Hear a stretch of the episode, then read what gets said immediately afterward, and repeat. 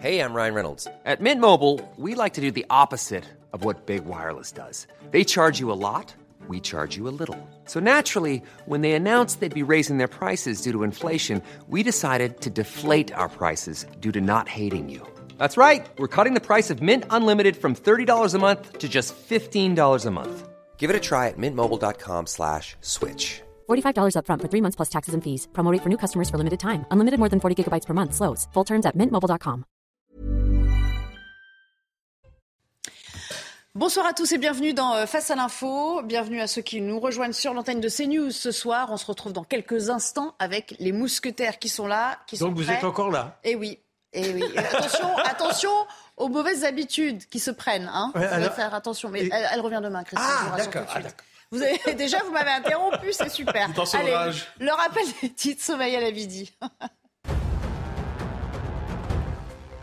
Les précisions de la procureure de Lille sur l'accident de la route qui a coûté la vie à trois policiers hier. Le choc frontal est confirmé. Le véhicule impliqué roulait en contresens. Quant à son conducteur, il avait 2,08 grammes d'alcool dans le sang. Il était également positif au cannabis. Une expertise en accidentologie sur la vitesse et la trajectoire des véhicules ont été lancées et une investigation complémentaire est en cours pour déterminer qui était l'agent de police qui conduisait le véhicule des forces de l'ordre.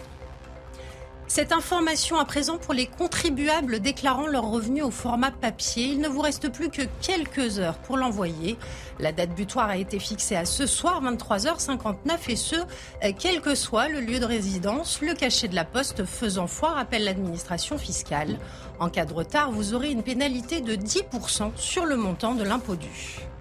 Et puis de nouvelles fouilles au Portugal dans l'affaire Maddy McCann, des fouilles qui devraient démarrer demain et qui vont se concentrer près d'un barrage situé à une cinquantaine de kilomètres du lieu où a disparu la fillette. Pour rappel, le 3 mai 2007, pendant que ses parents dînaient avec des amis, la petite de 4 ans avait disparu de sa chambre dans une petite station balnéaire près de l'Algarve.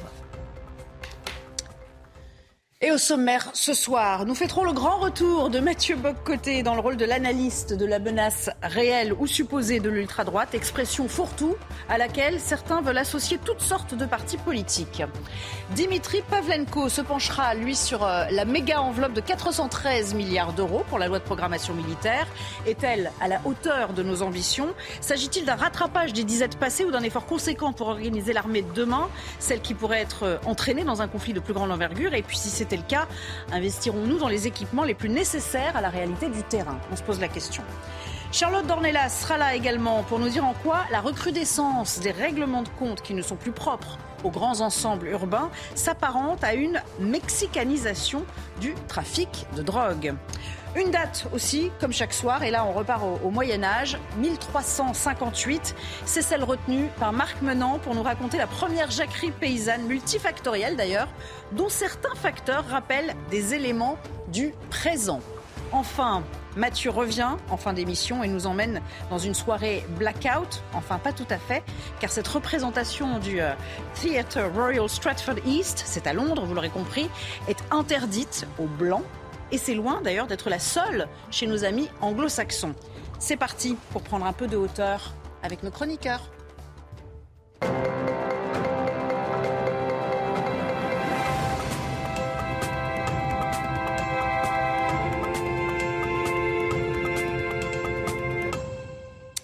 Bonsoir à tous. Alors, je suis ravie de vous retrouver, bien évidemment, dans, cette- dans cet exercice. Je vous rassure, ça ne va pas durer très longtemps. Elle revient demain à cette place, Christine Kelly.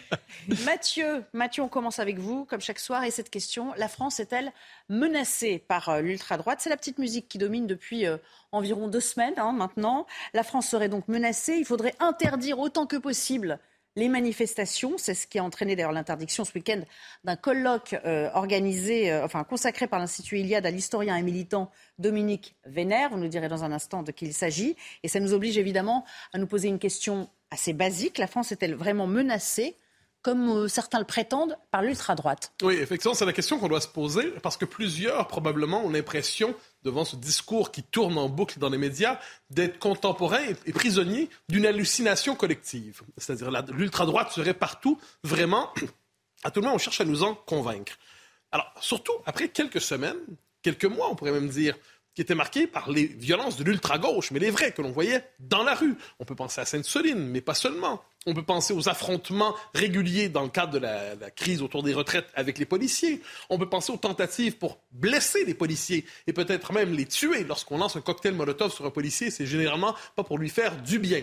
Donc des violences à répétition. On pourrait penser à la violence de l'ultra-gauche ou des antifas dans les facs, on peut penser dans, l'université, on peut penser à tout cela. On pourrait penser aussi à la rigueur, aux violences qui se multiplient dans le pays, un pays où donc des violences quelquefois qui sont classées sous le signe des faits divers, mais qui témoignent d'une agression réelle et répétitive contre les Français, les plus jeunes comme les plus vieux, des viols contre des, des vieilles dames, et ainsi de suite. Donc, on pourrait, le contexte de violence en France en ce moment, on pourrait penser aux territoires perdus de la République, qui sont peut-être des territoires perdus de la France aujourd'hui.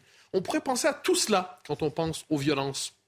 Et pourtant, et pourtant, depuis quelques semaines, depuis début mai en fait, la principale menace violente en France, apparemment, c'est l'ultra-droite qui surgirait de partout. Hein, c'est la version remixée d'un succès, d'un classique, qui est l'extrême droite progresse. Mhm. L'extrême droite progresse, c'est un récit électoral. Là, on bascule dans sa version activiste et on nous dit l'ultra droite progresse. Il y aurait des manifestations partout.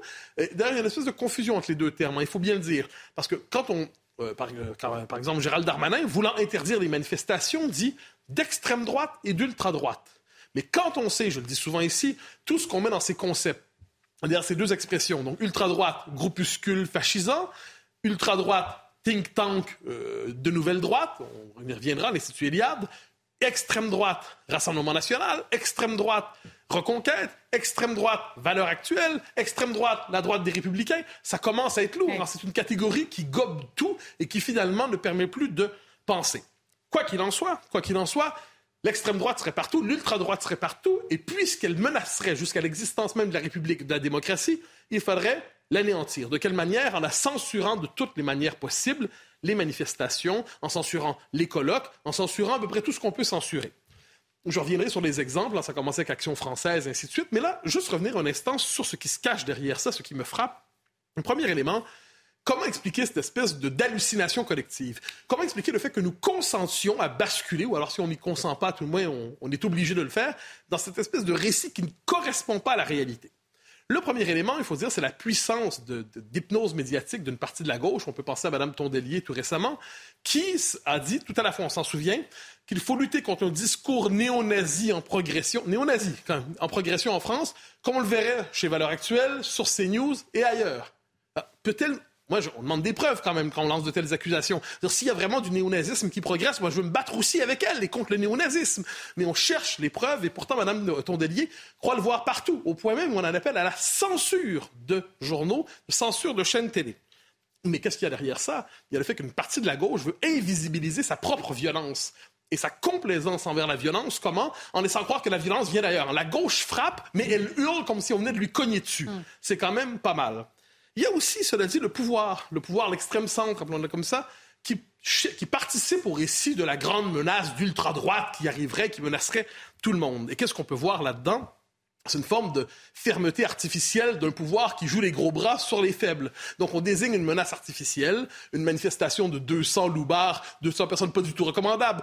on s'en souvient, c'est la manifestation de début mai, des gens qu'on n'a pas envie de fréquenter, il n'y a pas de doute là-dessus, mais qui menacent pas particulièrement le pays. Ils m'ont dit, ah ben là, c'est le signe d'une remontée des démons de l'enfer qui surgissent dans la cité. Et là, le pouvoir se donne l'impression d'avoir des gros bras musclés pour taper sur des groupuscules et plus largement pour frapper, pour avoir une espèce d'effet de contamination. Vous tapez sur les néo fascistes, en dernière instance, vous pensez diaboliser les députés du RN. Mais ce n'est pas la première fois, si je peux me permettre, qu'on a cette espèce d'hallucination collective, un récit médiatique qui nous emprisonne dans une fausseté, qui institutionnalise un mensonge. Trois petits exemples. Pendant la présidentielle, rappelez-vous la controverse Macron-assassin, dans le meeting de Zemmour au Trocadéro. Tout un meeting, des dizaines de milliers de personnes, une fin de campagne. Et ce qu'on en retient, c'est une phrase lancée par quelques oiseaux dans la, enfin, qui étaient présents dans la manifestation, dans l'assistance.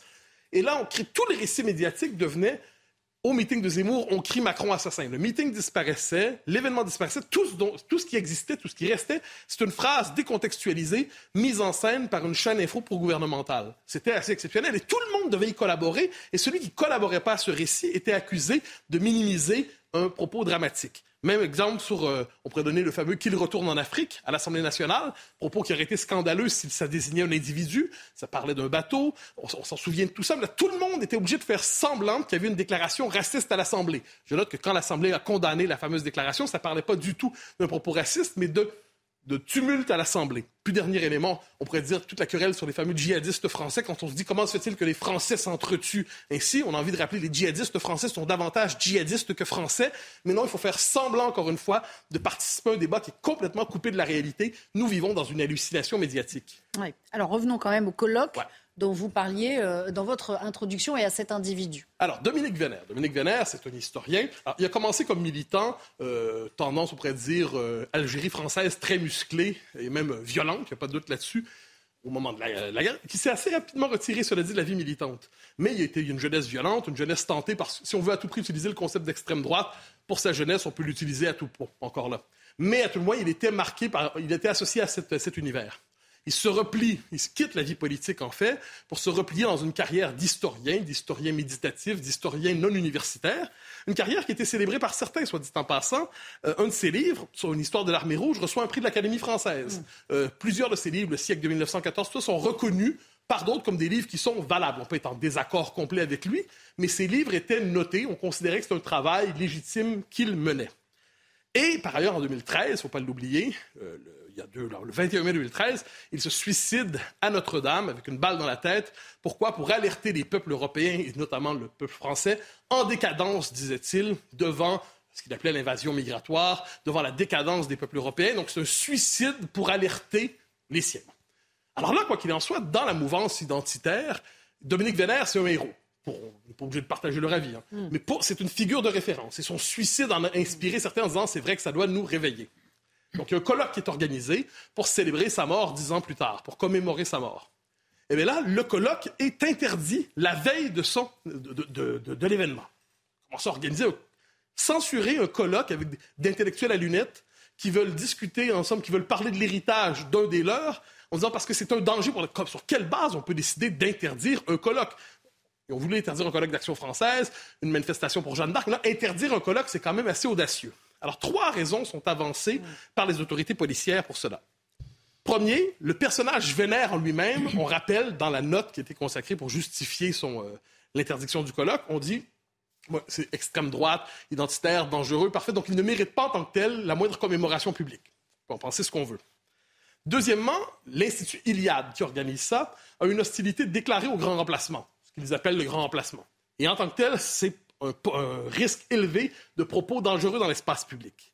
Et là, le troisième élément le plus intéressant arrive. On risquait d'y tenir des propos contraires à la loi Pleven, sur des propos haineux. Alors que dit-elle Donc là, et là, on ne dit pas, c'est intéressant, on ne dit pas, ce sont, on a tenu des propos haineux lors de ce colloque. On dit, il pourrait y avoir des propos haineux dans le cadre de ce colloque. Hein? Je cite euh, le, machin gouvernemental. Considérant à cet égard que certains des intervenants à cet hommage sont connus pour tenir de tels propos, que dès lors il existe des risques sérieux pour que, à l'occasion de cet hommage, des propos incitant à la haine et à la discrimination envers un groupe de personnes en raison de leur origine soient tenus, eh bien, dès lors, on interdit, on interdit le colloque. Moi, il y a deux choses qui me frappent là-dedans. Premièrement, parmi tous les invités, aucun, à, ce que je, à moins que je me trompe, mais aucun n'a jamais été condamné au titre de la loi Pleven. Donc, ils ne sont même pas condamnés pour avoir déjà dérapé sur ce registre-là.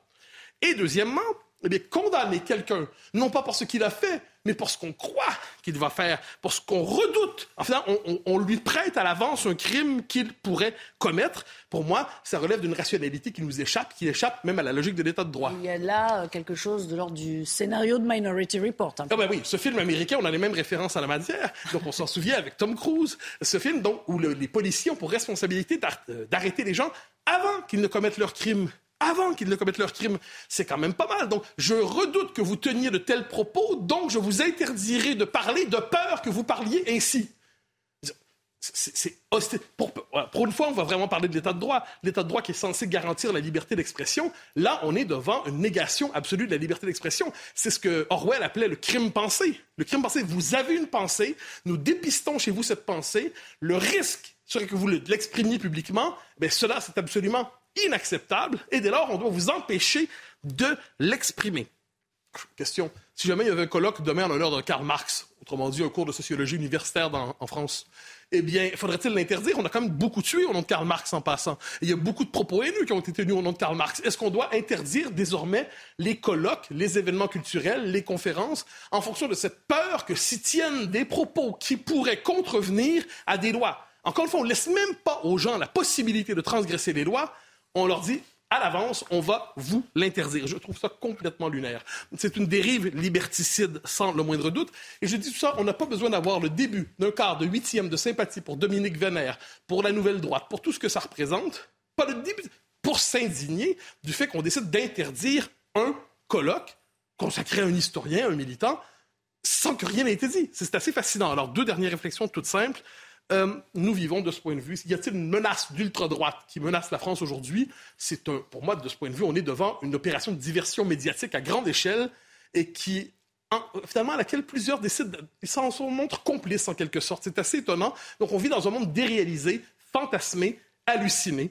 Peut-être aussi est-il plus facile d'interdire un colloque d'intellectuels que de combattre les Black Blocs, de maîtriser l'immigration ou de reconquérir les territoires occupés par l'islamisme. Peut-être qu'on a davantage l'occasion de montrer qu'on a des gros bras quand on interdit un colloque que lorsqu'on s'en prend, on décide vraiment de remettre de l'ordre dans la vie publique.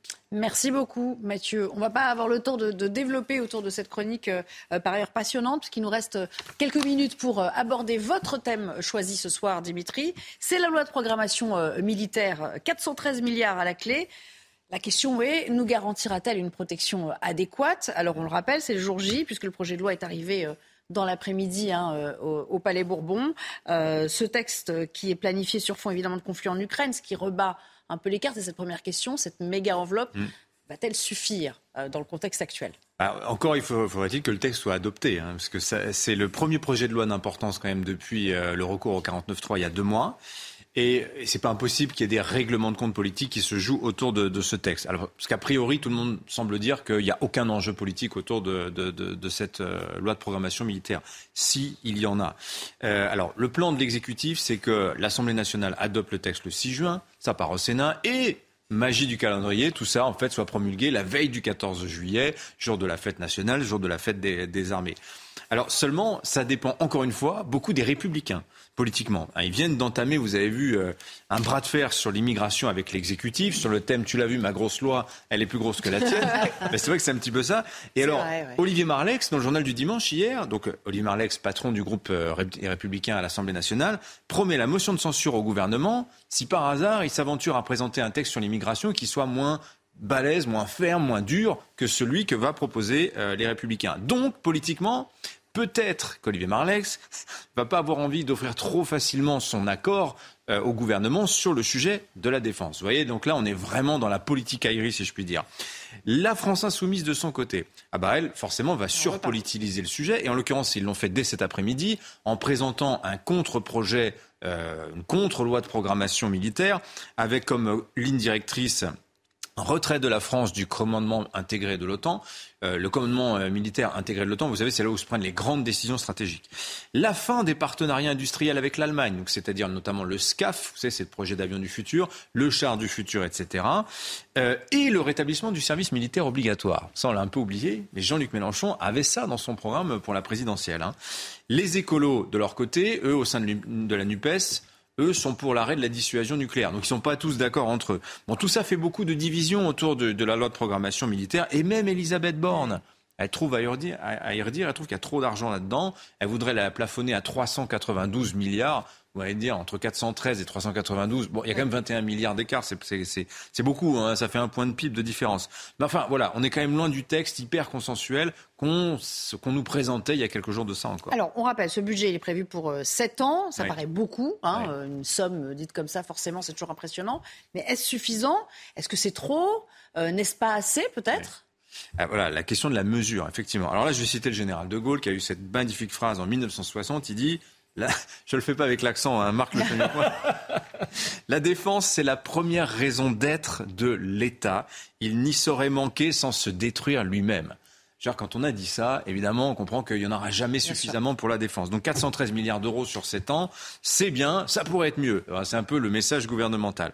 À comparer à l'actuelle loi de programmation militaire, parce que vous savez, ce sont des cycles en fait, hein, euh, loi de programmation militaire 2019-2025, c'est-à-dire qui court encore. Hein.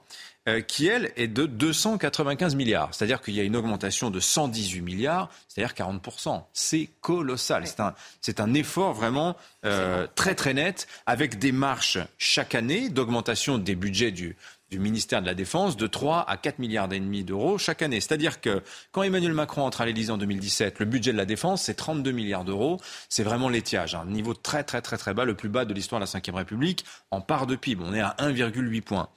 Euh, aujourd'hui, on est à 44 milliards, donc on est passé, vous avez plus 12 milliards en l'espace de 6 ans. On sera à 69 milliards, si tout va bien, en 2030. 69 milliards par an de budget pour la défense nationale.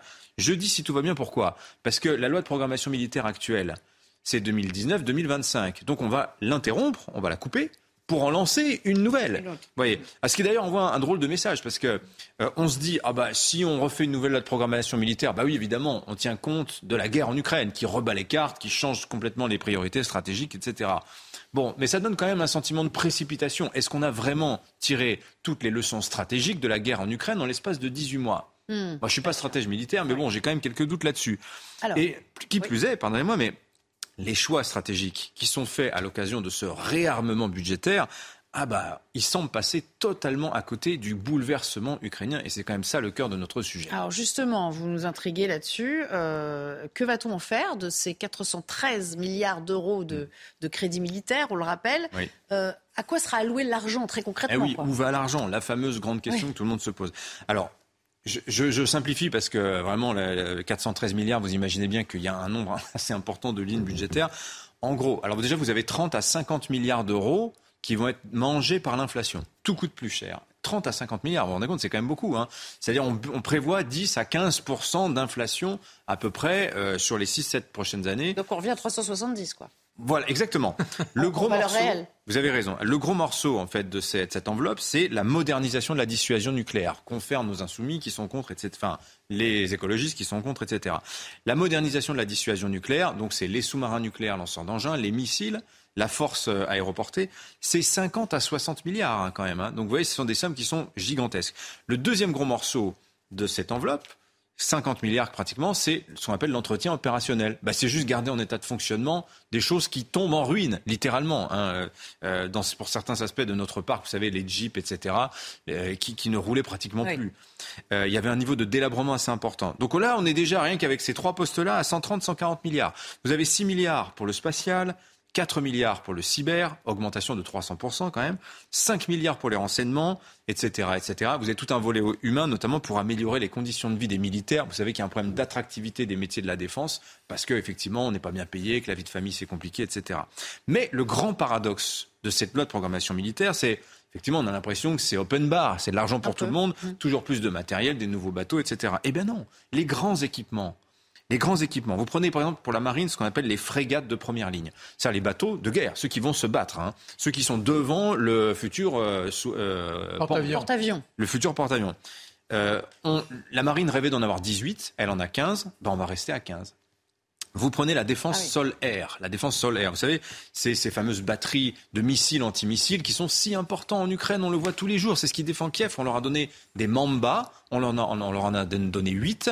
L'armée rêvait d'en avoir 16, eh ben elle en aura 8. Le Rafale, on projetait 185 Rafales à l'horizon 2030, ce sera 137, etc., etc. Je ne fais pas la liste complète, mais les chars Leclerc, c'est pareil. Les Jaguars, les Griffons, tous ces matériels indispensables à notre défense. On avait des objectifs très élevés, on les a tous systématiquement alors, rabaissés. Pourquoi se serrer la ceinture alors qu'on a de cesse de dire il faudrait au fond augmenter la masse de nos armées? Ah oui, alors augmenter la masse, c'est le gros truc. Voilà. Bah parce que nos armées, elles ont des ardoises en souffrance.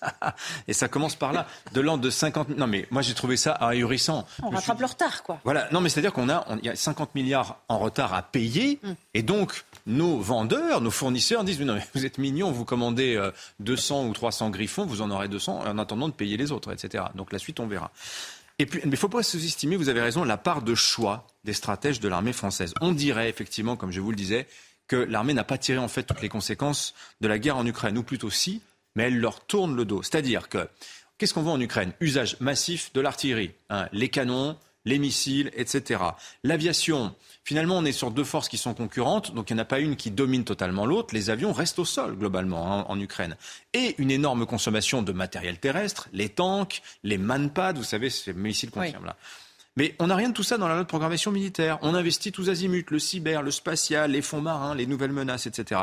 Mais le basique, en grande quantité, hein, les tanks, les munitions, eh bien ça, tout ça paraît secondaire. Qu'est-ce qu'il faut comprendre? C'est qu'en fait, notre armée, elle a envie de rester telle qu'elle est, telle qu'elle a toujours été, l'armée dont on a l'habitude. C'est-à-dire on fait tout en quantité échantillonnaire. On se prend pour les États-Unis, mais à un niveau échantillonnaire. Une armée pour des opérations lointaines, type le Mali. Comme dit Jean-Dominique Mercier dans l'opinion, il fait une nouvelle fois la France préfère Tahiti plutôt que Varsovie.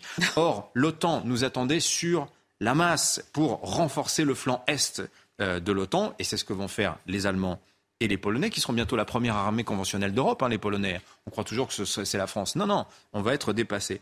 Donc la, France se rêve encore comme puissance globale, capable de jouer euh, dans l'Indo-Pacifique, dont elle ne tendra pas à se faire chasser euh, par la Chine, et en Afrique, dont elle s'est déjà fait chasser par la Russie. Merci beaucoup. Voilà qui pose aussi les bases du débat à venir parce qu'on voilà, on aura l'esprit un peu plus affûté pour aborder euh, les, euh, les prochaines discussions à l'Assemblée. On va s'interrompre quelques secondes et puis on reviendra pour vos chroniques, Charlotte et Marc. Et puis bien sûr, on reviendra à vous, euh, Mathieu Boccoté, dans la deuxième partie de l'émission. Restez avec nous. Face à l'info, la suite dans un petit instant. De retour pour euh, la suite de Face à l'info et on entame la deuxième partie de l'émission. Vous en avez l'habitude avec la chronique de Charlotte. Charlotte, alors ce soir vous avez décidé de nous parler euh, des règlements de compte. On ne cesse de les commenter hein, dans l'actualité sur, euh, sur notre antenne. une note du ministère de l'Intérieur révèle que plus de 60 personnes, des personnes de, de, celles qui sont blessées ou, ou tuées dans des règlements de compte depuis janvier, ont moins de 25 ans. Ce qui veut dire qu'il y a un vrai rajeunissement de ces agissements en France aujourd'hui. Hein. Expliquez-nous. Alors c'est vrai qu'on en parle très souvent, mais on en parle moins souvent qu'il n'y a de fusillades dans les rues en France. Donc je veux dire, on, a toujours du retard sur la réalité. Et par ailleurs, je pense qu'on ne perçoit pas bien ce qu'il est réellement en train de se passer, c'est-à-dire le, basculement euh, vraiment du trafic de drogue qu'on connaît depuis longtemps, qui par ailleurs est euh, genre inhérent à n'importe quelle euh, société. Mais là, on bascule, vous savez, le, le basculement d'un pays dans un narco-État, il y a des signes et personne ne les voit apparemment. Donc c'est quand même important de s'attarder un peu dessus, puisque en parlant des fusillades, en effet, on voit depuis des années, euh, euh, on voit des fusillades à Marseille, on en voit d'autres à Saint-Ouen, euh, en banlieue parisienne. mais simplement, ces dernières semaines, simplement, on a vu émerger des noms de villes qu'on ne connaissait pas pour ça. On a Valence, Montpellier, Besançon, Nantes. Nantes, c'est trois en une semaine, hein, la semaine dernière. Trois fusillades en une semaine dans les rues de Nantes. Courrières dans le Pas-de-Calais, Villerupt en Meurthe-et-Moselle, Cavaillon, Avignon. On avait vu même un policier être abattu à un point de deal il y a quelques temps. Donc, on voit que d'abord, le, phénomène se, répand, on va dire, partout sur le territoire, dans des villes moyennes, voire plus petites. Alors, les victimes de ces règlements de compte, ce qu'on appelle assez rapidement des règlements de compte, puisque autrefois, il y avait des règlements de compte entre trafiquants euh, sérieux, on va dire, c'est-à-dire les hauts des réseaux qui s'affrontaient entre eux quand par hasard ils se trouvaient. C'était plus rare parce que c'est des gens qui savaient se cacher, qui savaient se protéger. Là, règlement de compte, euh, c'est un peu vite dit dans la mesure où, globalement, l'idée, c'est que vous avez deux réseaux qui, en effet, s'affrontent, mais c'est moins une guerre de territoire qu'une guerre de, clientèle. Donc le but, c'est à la fois de terroriser le clan d'en face, mais également la clientèle. Et d'ailleurs, ça marche très bien. Vous avez trois fusillades sur un point de deal, il n'y a plus un seul client pendant trois semaines. Donc vous voyez qu'on a changé un peu et le règlement de compte, quand vous allez tuer un petit gamin de 15 ans qui fait le chouf, vous réglez moins vos comptes que vous ne que vous ne n'attaquez le, trafic lui-même du réseau d'en face. Alors les victimes, elles, elles sont méconnues. On connaît simplement leur âge en effet, et elles sont très jeunes. Alors le ministère a dressé une pyramide des âges, et c'est Le Monde qui a eu accès euh, hier. Donc on a, à partir des informations des renseignements territoriaux, on sait désormais que 60% en effet des personnes blessées ou tuées ont moins de 25 ans. On a 73 victimes déjà recensées en 2023. Euh, là, en quelques mois. Hein, donc, 73 victimes, on en a 9 qui ont moins de 18 ans, 35 entre 18 et 25 ans, et 29 qui ont plus de 25 ans. Par ailleurs, pour réaliser l'ampleur un peu de la situation, on a carrément une nouvelle catégorie statistique qui a été créée en 2021 par les services de police spécialisés qui s'appelle homicide volontaire et tentative d'homicide volontaire entre délinquants. Donc c'est une nouvelle catégorie statistique. Donc c'est bien que ça devient un phénomène euh, réel. En 2021, on en avait 203, 2022 236 et en 2023, on est déjà à 122 contre 80 l'an dernier à la même période. Donc vous voyez que le, comment dire, la croissance est bien réelle et évidemment 90% euh, de ces règlements de compte, de ces attaques, on va dire entre entre trafiquants est lié au trafic de drogue précisément. Alors justement, est-ce que c'est l'âge qui fait parler de mexicanisation euh, du trafic et, si c'est le cas, quelles sont les conséquences de telles pratiques aussi? Alors, en effet, on a entendu parler de mexicanisation ces derniers jours. Alors, l'idée de la mexicanisation, c'est le, recrutement, on va dire, de jeunes adolescents complètement inconnus dans le trafic, qui ne sont pas liés directement au clan et au réseau de la drogue. Et on les charge, eux, les petits euh, adolescents euh, recrutés, de faire le sale boulot, en l'occurrence d'aller tuer, hein, puisque c'est ça dont il s'agit très concrètement. Alors, on les recrute déjà initialement pour aller vendre, surveiller, etc. Et on les recrute désormais euh, pour, pour tuer on a exactement le même phénomène avec des migrants clandestins et à peu près pour les mêmes raisons. Les raisons, c'est très simple, hein, sur les avantages, on va dire, pour les trafiquants. Ils sont moins identifiés par la police, ils échappent. Euh, ils ne sont pas connus, euh, évidemment, à 15 ans, vous êtes moins connus qu'à 25 ans quand vous êtes dans le trafic. Bon, ils ne sont pas liés directement au réseau, donc ils ne sont pas cartographiés, on va dire, ni par les renseignements, ni par la police, en tout cas moins. Et ils sont aussi plus fragiles, entre guillemets, devant la justice. C'est vrai quand vous êtes mineur, c'est vrai quand vous êtes migrant clandestin.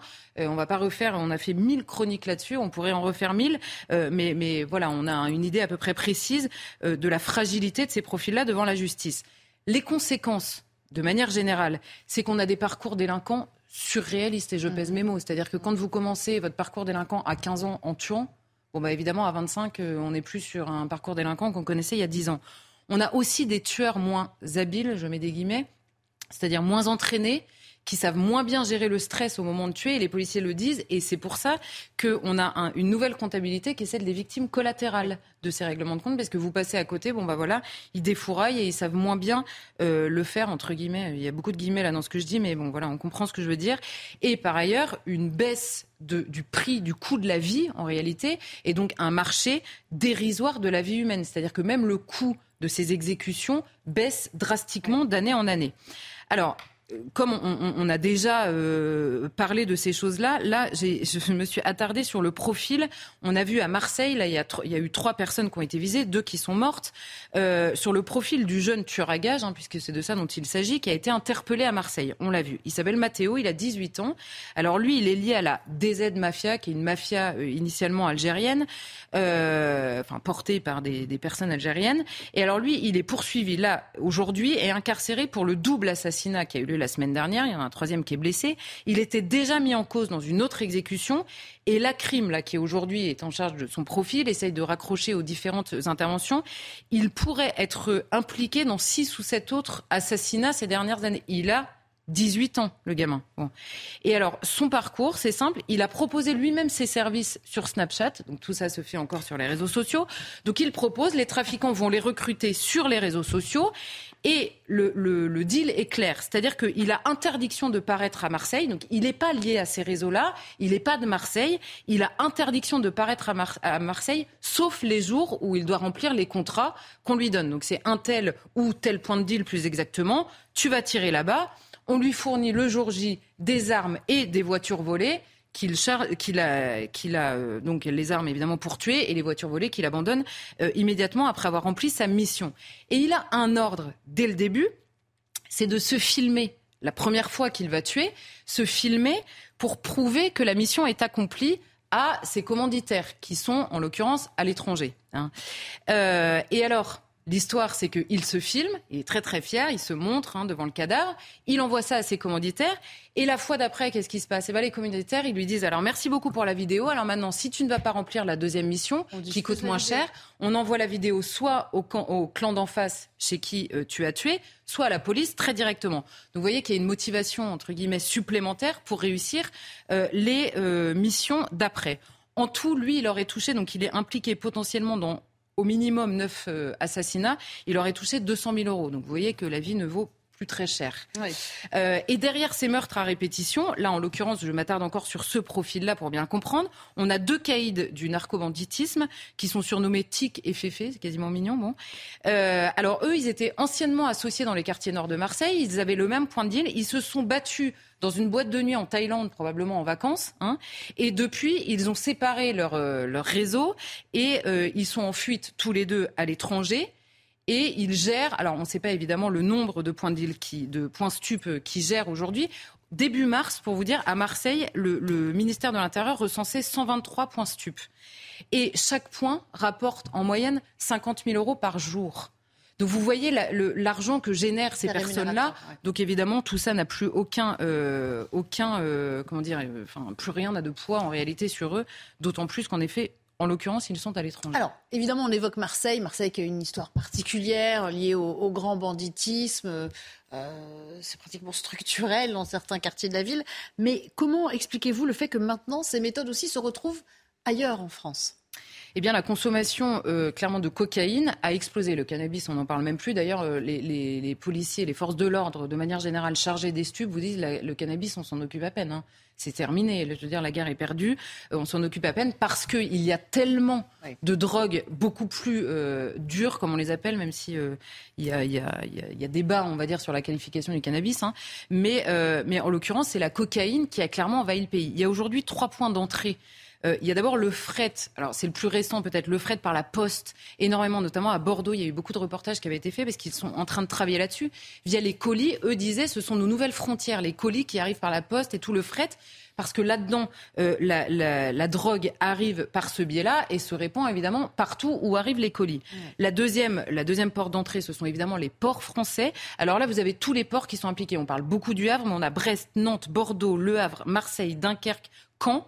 Et là, c'est pareil. Tous les containers qui arrivent dans ces ports-là, ils sont répartis ensuite à peu près partout. Par ailleurs, quand vous allez dans un container, euh, un container qui est, euh, on va dire, fouillé, eh ben vous en mettez dans tous les conteneurs d'à côté, vous perdez une petite dose et euh, tout le reste passe évidemment. Et il y a un, comment dire, un, je vous parlais tout à l'heure du basculement dans le narco-État. Il y a un point par exemple qui est extrêmement surveillé, c'est la corruption. Or vous avez une augmentation considérable du nombre de professionnels portuaires qui ont été arrêtés ces dernières années. C'est en augmentation constante. Vous avez les dockers, les grutiers, les manutentionnaires, et vous voyez derrière l'inquiétude. On avait parlé du procureur de la République de Paris qui s'était inquiété de cette possibilité de corruption. Quand vous voyez les débats récurrents que l'on a sur les magistrats qui sont très mal payés, qui sont absolument en surcharge de travail, sur les policiers qui sont très mal payés, et que vous voyez que la corruption, elle est déjà dans les ports, il faudrait peut-être réfléchir à cette question. Et évidemment, la troisième euh, port d'entrée qui explique d'autant plus la répartition, ce sont les, fameux, les fameuses pardon, mules guyanaises.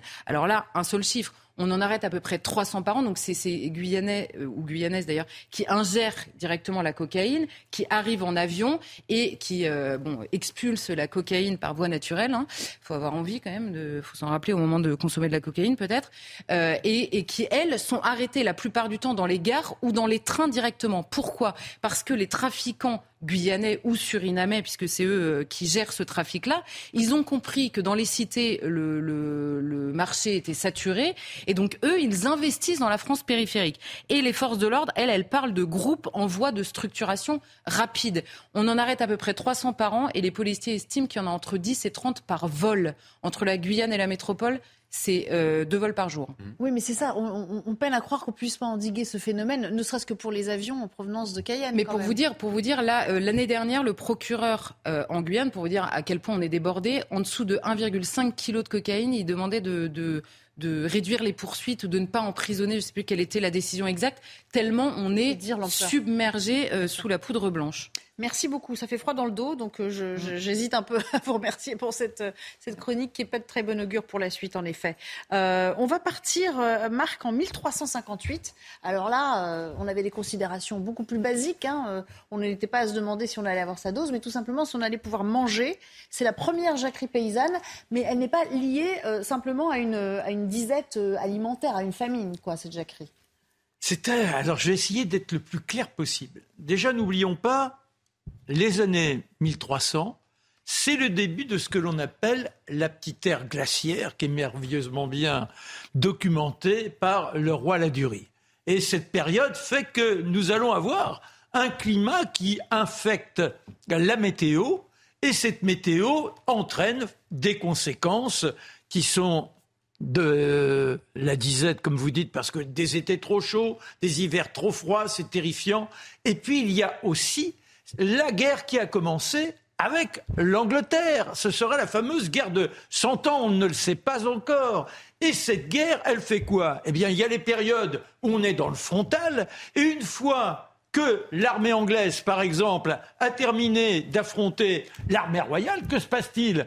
Eh bien, les Anglais, ils sont là sur le territoire, de quoi mangent-ils? Ben, Ils vont piller, ils vont violer. Et ils se servent sur l'habitant. Et puis vous avez ceux qui ont quitté l'armée royale. Ben aussi, ils sont en perdition. Alors que font-ils? Eh bien, comme les Anglais, ce sont des bandes qui errent partout. Et dans tout cela, le climat est tellement délétère que les gens, non seulement sont dans la terreur, subissent la famine liée aux mauvaises récoltes, mais il y a la terreur. Ils ont un système immunitaire qui est affaibli et ça donne quoi? Eh bien, ça favorise fortement les contagions. Et parmi celles-ci, vous avez en 1348 la fameuse peste noire qui va emporter une grande partie de la population partie de la population qui disparaît, on manque de main-d'œuvre dans les champs. Les nobles, les seigneurs ont besoin de ces gens et c'est là que l'on appellera donc les paysans. D'ailleurs, le nom. Jacques Oui, non, non. Le nom dont on les affuble, c'est les Jacques Bonhomme. Un Jacques Bonhomme, c'est un paysan. Et quand il se révolte, ça devient une jacquerie. Et dans tout cela, bah forcément, il y a d'abord eu comme premier roi contre le roi anglais Philippe VI de Valois, lui succède son fils Jean II le Bon, et il y a une grande bataille en 1356. Alors, on est là costaud, on a le double d'effectifs sur les Anglais qui sont menés par le prince noir, un jeune gaillard qui a un panache, une vaillance, une cruauté invraisemblables. Et ils sont surtout merveilleusement bien armés. Ils ont les archers, nous on a encore à l'arbalète. Et comme on se croit supérieur, bien qu'on ait pris une sacrée défaite à Crécy, on se comporte de la même façon. Nous, on est des chevaliers, on attaque, on attaque.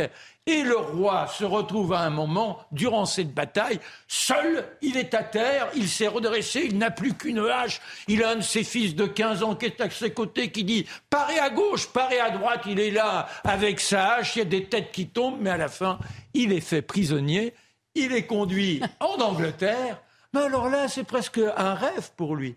En Angleterre, on l'accueille, on lui sert tous les jours de grands menus. Ah là, il ne connaît pas la famine. Il a les petits ménestrels qui sont en train de le chatoyer du côté de l'oreille avec de beaux instruments, de jeunes filles alertes qui lui redonnent une vigueur, un véritable printemps. Et il a même un astrologue personnel. Et que se passe-t-il chez nous? Bien, c'est son fils de 20 ans qui devient le régent par, le régent par intérim. C'est Charles V un garçon qui a été malade, il a une main un peu atrophiée, bref, mais qui est vaillant et forcément, il est menacé par d'autres structures. On est au Moyen Âge. À Paris, c'est le prévôt. C'est Étienne Marcel qui règne. Étienne Marcel décide de prendre le jeune dauphin au Louvre. Il engage 3000 mercenaires et le pauvre bonhomme, 20 ans, voit déferler dans sa chambre des gens qui lui reprochent d'avoir réclamé des impôts. Eh oui, les impôts, parce qu'il faut payer la rançon, le roi, ça coûte cher. Tout ce que j'ai décrit il y a quelques secondes. Et hop, eh bien, comme il y avait deux financiers qui accompagnaient le jeune Charles V dans sa chambre, on les éventre devant lui pour lui dire, vous voyez, il faut savoir se tenir. On lui met le bonnet parisien sur la tête, bleu et rouge, et maintenant, il faut que tu files. Forcément, il arrive à s'enfuir, mais dans tout cela, les paysans, eh bien, eux, ils n'ont pas envie de payer toutes ces taxes. Et c'est comme ça que les Jacques Bonhomme se lèvent. Et les premiers à avoir cette audace, c'est du côté de Beauvais. Oh, bah là, il n'est pas question de financer. Tout à l'heure, quand Charlotte faisait sa chronique, c'était presque de l'enfantillage. On va jusqu'à envahir les châteaux et dans l'un de ceux-ci, On voit une centaine de gaillards qui s'abattent sur le châtelain, ils les ventrent, hop, on le passe à la broche. Eh ben oui. Ah Et ensuite, on propose à son épouse, quand je dis on propose, on la force à goûter à son mari. Voilà forcément le- la- Il y a quand même des parallélismes avec la criminalité et la grande. ah non, mais voilà, non, mais comment, comment soudain la foule devient l'horreur? Et celui qui les mène, qui s'appelle Guillaume Carle, est arrêté deux mois plus tard, et forcément, on lui fait subir les mêmes horreurs. Et il y a plus de 1500 paysans, les Jacques Bonhomme, qui seront dans cette situation. Et dans les campagnes, eh bien, ce sont les pillages, les maisons qui sont brûlées. La France connaît le grand désespoir. On entre dans une période terrifiante et ça va durer encore 80 ans. Mais voyez ce qu'il faut retenir dans tout ça? Bien déjà que le climat, aujourd'hui, forcément, les activités humaines concourent à le détériorer, mais il y a aussi des périodes où la position de la Terre par rapport au Soleil, les, les orages solaires, etc., perturbent la météo parce que ça perturbe le climat. La violence est toujours là. Si on demande trop d'impôts, si on exige trop de ceux qui sont les perdus, immanquablement, la révolte ronge les individus et les propulse dans la rue pour l'abominable et la répression. Pour les calmer, voilà, nous sommes dans On des situations le choix de cette date. qui ne cessent de se euh, répéter. Au monde contemporain. Voilà, voilà. Large extension. D'accord. Retiens, merci augmenter les impôts, c'est dangereux, c'est ça. Ouais, c'est ça, c'est un peu ça la morale de l'histoire. Je vous vois perfide. Et il nous reste un petit peu de temps, on va pas amputer, pardon, hein, c'est- on n'est pas là dans le... dans, Dans le top. dans la- l'absolu sanguinaire euh, que vous nous racontiez, mais on va pas amputer le- la chronique de Mathieu euh, sur le racisme anti-blanc et cette question. Est-ce un racisme vertueux? Alors pourquoi vous avez décidé de nous parler de ça? Parce que le Royal Stratford East, c'est un théâtre euh, très reconnu de Londres, euh, est au cœur de l'actualité. Le 5 juillet prochain, il y aura une représentation euh, de Tambo and Bones. Moi, je connaissais pas. Enfin, c'est un duo comique. Et surtout, l'actualité, c'est que les Blancs seront exclus de cette représentation s'entend dans le public, parce que l'idée, c'est de créer un environnement sécuritaire adéquat où euh, toutes les questions raciales pourront se poser librement, mais entre personnes de couleur noire. Et évidemment, euh, ça fait quand même un peu grincer des dents outre-Manche. Ah oui, mais c'est un environnement white-free. C'est-à-dire un, un environnement où les Blancs ne risquent pas de contaminer le débat, la pièce, la représentation par leur présence toxique, par la présence de la blanchité qui les marque, dont ils sont à la fois victimes et Alors, qu'est-ce qui se passe exactement? On dit que c'est une série de spectacles et une représentation le 5 juillet. Il y en a d'autres où on précise que les différentes races sont les bienvenues. Ah, c'est bien quand même. On parle le langage de la race quand même outre, outre-Manche. C'est fascinant. Donc les différentes races sont les bienvenues, mais pas le 5. Non, le 5, c'est réservé aux Noirs, dit-on. Alors, sous le concept du spectacle Blackout. Qu'est-ce qu'un spectacle Blackout? Citons les organisateurs. Une soirée Blackout a pour but d'explorer les questions liées à la race. Une soirée Blackout est la création délibérée d'un environnement dans lequel un public entièrement noir peut vivre et discuter d'un événement dans le domaine des arts du spectacle, du cinéma et des espaces culturels sans le regard des Blancs.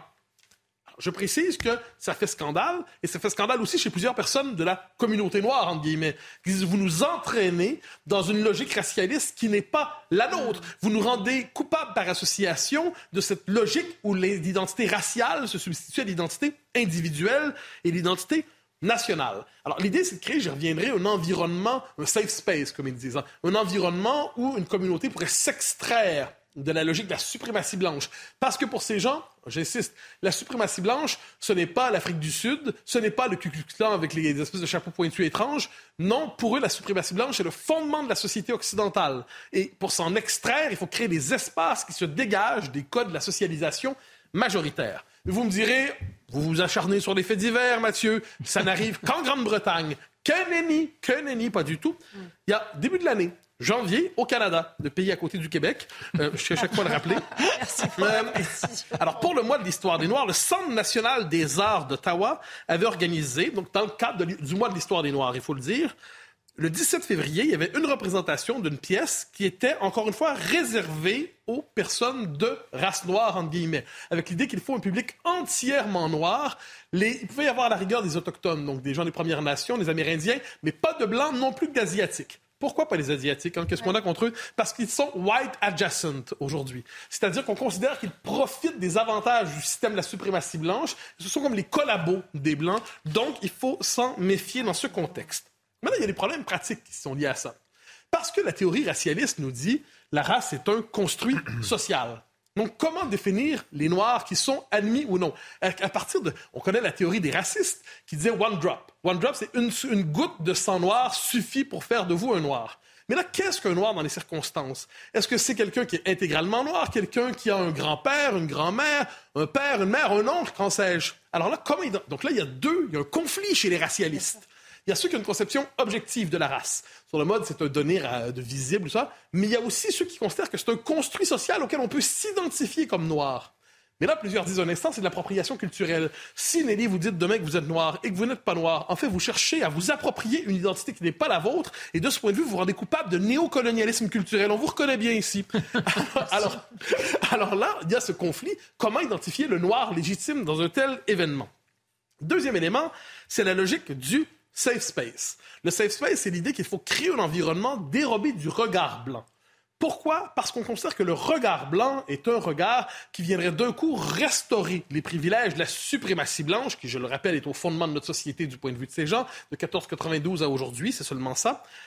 Donc, il faut créer un espace où les gens peuvent se retirer du regard blanc pour parler librement de leurs conditions minoritaires sans risquer de se faire, euh, d'être dérangé, de se faire subir des préjugés, des stéréotypes et tout ça. Dans les faits, soyons sérieux, c'est un principe de ségrégation raciale.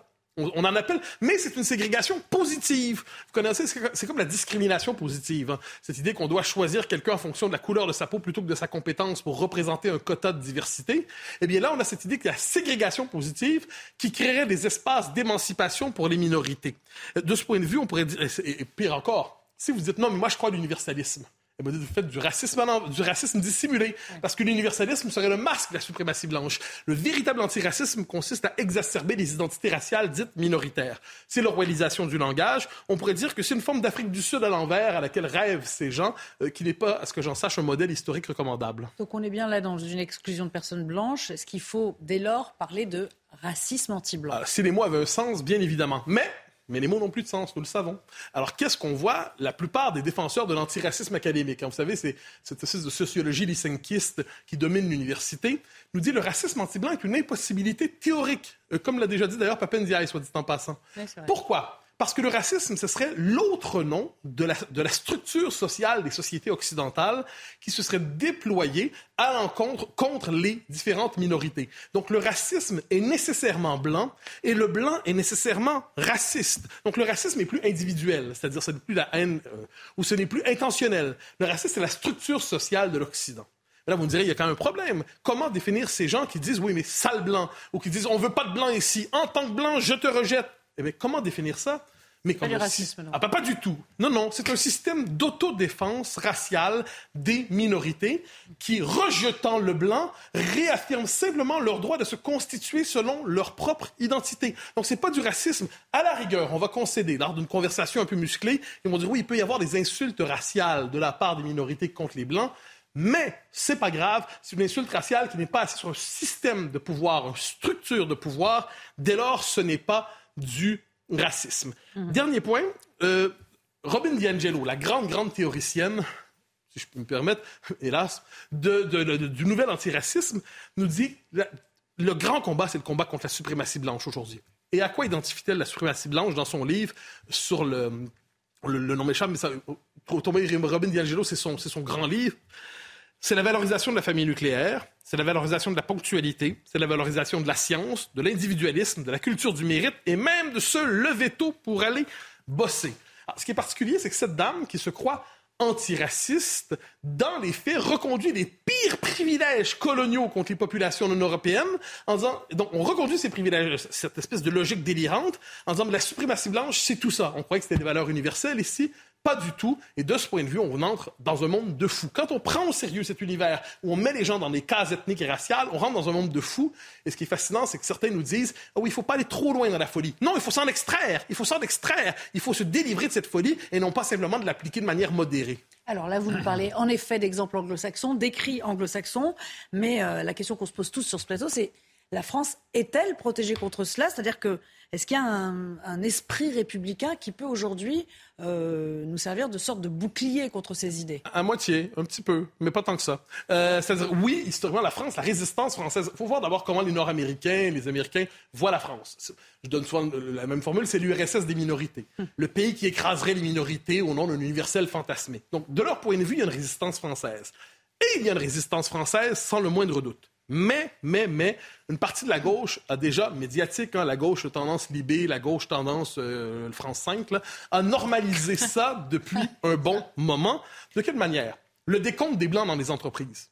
On fait ça en France régulièrement. Le décompte des Blancs pour voir, on voit les photos, et ainsi de suite. On se dit, est-ce qu'il y a trop de Blancs, pas assez de Blancs dans l'entreprise? Quand une figure de haute importance dans l'État avait dit on va quand même pas confier ce rapport sur les banlieues à deux mâles blancs, il reconduisait ou il adhérait à cette logique racialiste, probablement involontairement, mais il le faisait néanmoins. Mais le fait est que cette espèce de basculement, il n'est pas que qu'idéologique, il est aussi démographique. C'est-à-dire quand vous avez une immigration très élevée et que vous renoncez à l'assimilation, que vous renoncez à la nation, que vous renoncez à l'identité nationale, vous renoncez à l'idée d'avoir une identité forte et à faire de l'autre un nous. Qu'est-ce que c'est finalement s'assimiler C'est dire nous avec la société d'accueil, c'est s'approprier son histoire, sa culture, ses mœurs, son humour. C'est ça s'assimiler. Quand vous rejetez la nation, le besoin d'appartenance et d'identité, il ne disparaît pas, quoi qu'on en pense. Alors, il a tendance à se reporter alors sur les identités dites raciales ou ethniques, qui deviennent des identités de substitution plus importantes que la nation. Et voyons-y aussi l'effet de l'américanisation des mentalités. On importe le système mental des Américains. On importe, donc, qui dit américanisation dit racialisation aujourd'hui, dit logique de revanche raciale, dit logique de ségrégation raciale, dit logique racialiste fondamentalement. Alors, y sommes-nous, nous y sommes déjà moins avancés que d'autres dans le délire, mais néanmoins, avec un pied dans le délire, on peut toujours, cela dit, chercher à s'en retirer. Merci beaucoup, cher Mathieu, et merci à tous les quatre. C'est déjà, déjà la fin de l'émission. Je vous rassure donc, Christine sera là demain. Mais si, mais si. on rend les clés. Allez, on rend les clés gentiment. Marc vient d'adopter. Eh ben, je suis un peu sa, fille adoptive, c'est vrai. On se retrouvera un jour ici, bien sûr. Merci à tous de nous avoir accompagnés dans un instant. Le rappel de l'info avec Isabelle Pibelot et puis bien sûr l'heure des pros à suivre avec Pascal Pro. À tout à l'heure. Agression à l'arme blanche au CHU de Reims. Une infirmière de 37 ans est entre la vie et la mort et une secrétaire médicale de 59 ans a été blessée en début d'après-midi. Le suspect de 56 ans, aussitôt interpellé, était sous curatelle renforcée. Il a été placé en garde à vue pour tentative d'assassinat. Le ministre de la Santé a fait part de sa vive émotion et a annoncé se rendre sur place. En Seine-Saint-Denis, après la mort d'un chirurgien dentiste en pleine rue au Lila, l'enquête s'oriente vers une victime collatérale de rivalité de quartier. Le docteur Ryan Lemouchi, 25 ans, a été tué d'un coup de couteau dans la nuit de samedi à dimanche. La scène de l'agression a été captée par des caméras de vidéosurveillance, mais pour l'heure, aucune personne n'a été interpellée. À l'Assemblée nationale, les députés débattent de l'avenir de l'armée française. Le projet de loi de programmation militaire sera examiné pendant 15 jours. Celui-ci doit fixer le budget et les objectifs de la politique de défense jusqu'en 2030. Le ministre des Armées a notamment défendu le besoin d'une enveloppe de 413 milliards d'euros sur 7 ans, un montant en nette progression par rapport au précédent quinquennat.